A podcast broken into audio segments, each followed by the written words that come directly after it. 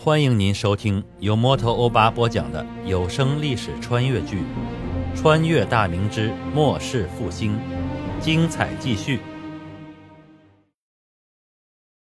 寨子里的战斗也是刚刚结束，永卫营的兵卒正在押着俘虏打扫战场、掩埋尸体。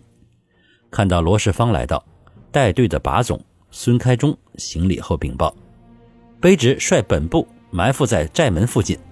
等贼寇大队下山走远后，突袭寨门。这些草寇确实带线，守门的几个老弱，寨门都未关。结果了几个岗哨后，卑职率队冲进寨子。贼寇精锐俱已出征，剩下的俱是老弱妇孺。击杀几十人后，一喊跪地不杀，余者接近投降。卑职正在拷问贼寇仓库所在。卑职估计将军已经获胜，所以派人前往禀告将军前来盘点。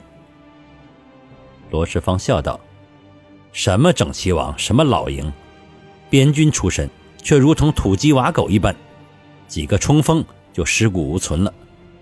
荀知县是个识趣的人，知道本将前来山寨所谓何物，居然一声不发。看来回禀孙大人时，要好好的给他说上几句好话了。这人不错，要是回家养老了，未必有点可惜呀。”这时。兵卒前来禀告，找到左二虎的仓库了，请将军前去清点。罗世芳与孙开忠等几个把总来到山寨后面，一处平坦的地面上坐落着几个库房，几个永卫营的官兵正在持械守卫。罗世芳等走到第一所仓库门前，孙开忠抽出腰刀将门锁斩落。罗世芳打头，几个人跟随入内。宽敞的屋内。摆放着十几个大小不一的木箱，都上着锁具。孙开忠来到一口大箱前面，举刀劈落锁具，然后单手将木箱掀开，顿时一片白光耀眼。孙开忠嘶的倒吸了一口凉气。罗世芳等人赶忙上前查看，只见巨大的木箱里整整齐齐地摆满了银锭，每个足有五十两。估算一下，箱内的银子。应该有万两左右。饶是罗世芳大家出身，原先在家每月的利银不过十两而已，哪见过如此多的银子？此刻也是震惊不已。其余几人都是家境贫寒之辈，都是被惊得目瞪口呆，眼中都是贪婪之色。先回过神来的罗世芳咳嗽了一声，众人方才清醒过来，然后众人。分别把其余的箱子打开，大箱子都是白银，几个小箱子里装的是一些首饰、玉器、古玩之类的，有些首饰上还沾着一些血迹，这都是左二虎们劫财害命得来的。初步估计，足有七八万两白银之多，这都是左二虎数年劫掠的积累，相当惊人。孙开忠捧着一个沉甸甸的小箱子来到罗世芳面前。打开后，金光闪耀，里面摆满了金锭。罗世芳接过后掂量了一下，估摸着有三四百两。罗世芳沉吟了一下后，将箱子放到地上，蹲下身子后，将里面的金锭取出，分作数目一样的几堆摆在地上。他和四个把总正好每人六十两。他站起身子后说道：“这些金子携带方便，每人一份。”万不可让外人知晓。众人大喜，拿起金子正待收入怀中，孙开忠犹豫了一下，拿出十两金子递给罗世芳：“将军，您是主将，哪有主将和下属均分的？大人理应多拿。”其余几人顿时反应过来，纷纷从自己的内份里拿出十两要交于主将。罗世芳笑骂道：“嘿嘿。”你们跟了老子也有几年了，老子什么人你们不知道吗？赶紧藏起来，滚蛋！记住，绝不可让外人知晓。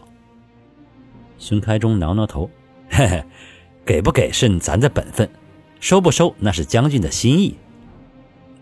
众人将金锭收好后，出了屋子，又到其他几个仓库查看。其余几个仓库有两个是粮仓，足有三千担之多。一个是盛放布匹、食盐、针线之类的物资，毕竟左二虎手下足有两千余人，平日里的消耗也是极大。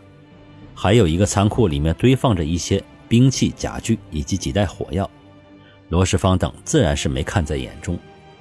几人出了房子，商议一番后，罗世芳决定除了银子，其余都留给山阴县。毕竟自己带的是骑兵，这些粮草也无法运回西安，组织民夫马车又要耗时不短。罗世芳不耐此事，干脆送个人情给荀文礼算了。因为山阳县最大的一股反贼已被绞杀，周围不会再有什么危险。罗世芳召集除了看管俘虏和库房的五十人以外的所有将士，宣布每人赏银十两，受伤的将士每人十五两。官军们欢呼雷动，兴高采烈。这些银子可相当于他们大半年的饷银了。饷银发下后，孙开忠从山寨里找了几辆马车，指挥士卒把盛放银两的箱子抬了上去，足足装了五车。几个原先在家里赶过马车的兵卒作为车夫，罗世芳率领部下赶着马车返回。路经县城时，派人通知荀文礼，安排人手车辆前去运输粮食、押解俘虏，说自己还有军令在身，不急前往拜访。回去后，一定在巡抚大人面前言明荀大人的功劳。山上的永卫营士卒和县里疗伤的十几人，在山阳县接手善后以后，自会追赶大队。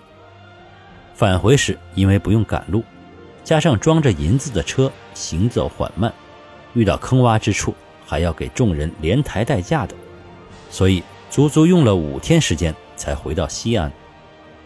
孙传庭与庄元周。以及前几日查探西安前卫的崔谢几人，正在内院书房商议方略。孙志安前来通传罗世芳回来了，现正在门外等候。孙传庭连忙让其入内。罗世芳假皱未脱，阔步走进书房，单膝跪地，拱手向孙传庭大声禀道：“末将奉大人命，奇袭山阳县，贼寇整齐王左二虎部。”镇斩匪首整齐王左二虎、扫地虎以及九条龙等，共计杀敌七百余，俘虏八百。本部十二人受伤，无人阵亡。末将伏敌时，前把总孙开忠破袭敌寨，共计缴获白银七万余两，粮食三千余担，其余物资不计其数。因粮草携带不便，故只将银两运回，还请大人恕末将擅作主张之罪。屋内诸人闻听大喜，孙传庭站起身来，一脸欣喜地将罗世芳扶了起来，大笑着夸赞道：“罗将军真乃猛将啊！永卫营不愧是天下第一等的强军，首战告捷，以四百人击破数倍之敌，且无人阵亡，足堪与唐汉之强兵媲美啊！哈哈哈！来来来，快快坐下，详细说说此战的经过。”罗世芳施礼后就坐，将自己如何率部赶到山阳，然后面见知县，如定计设伏、冲杀陷阵、遣将突袭夺寨等等，详细说了一番。听到山阳知县作为文官也上了阵战，典史力战而死，诸人都是钦佩感叹。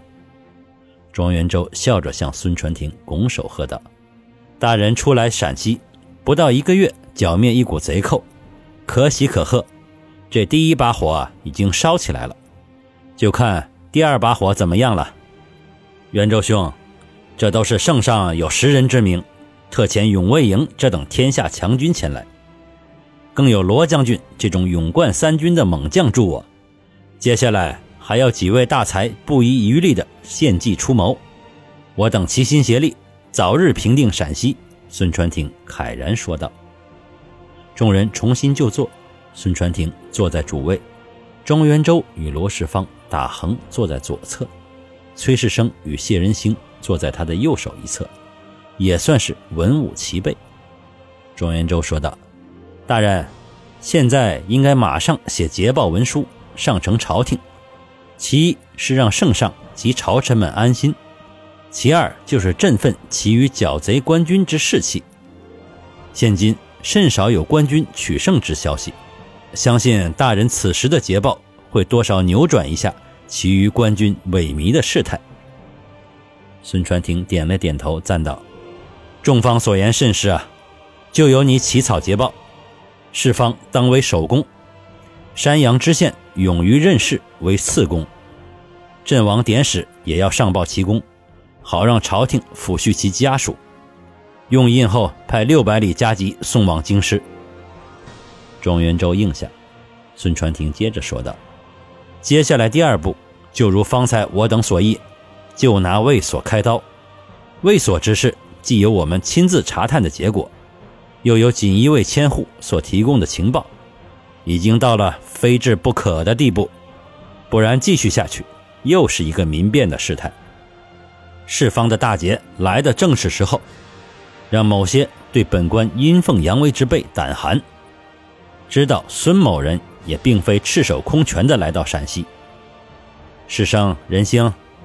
等会儿，庄先生起草捷报，你二人以巡抚衙门之名下发通告，召集西安三千卫所以上的军官，后天四时以前赶到巡抚大堂会议，无故不到者，军法从事。